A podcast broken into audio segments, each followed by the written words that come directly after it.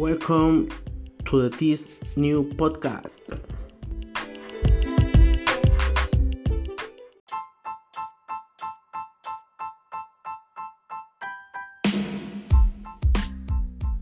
Hello, my name is Ángel Edmundo Mendoza Medina, and in this pod- podcast, I will talk about my next my next vacation.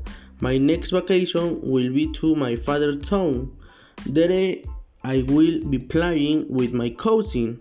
I will also be cooking with my family, and above all, I will be, be dancing with my cousin already which is the Tow festival and there is is customary to do dance and, and food.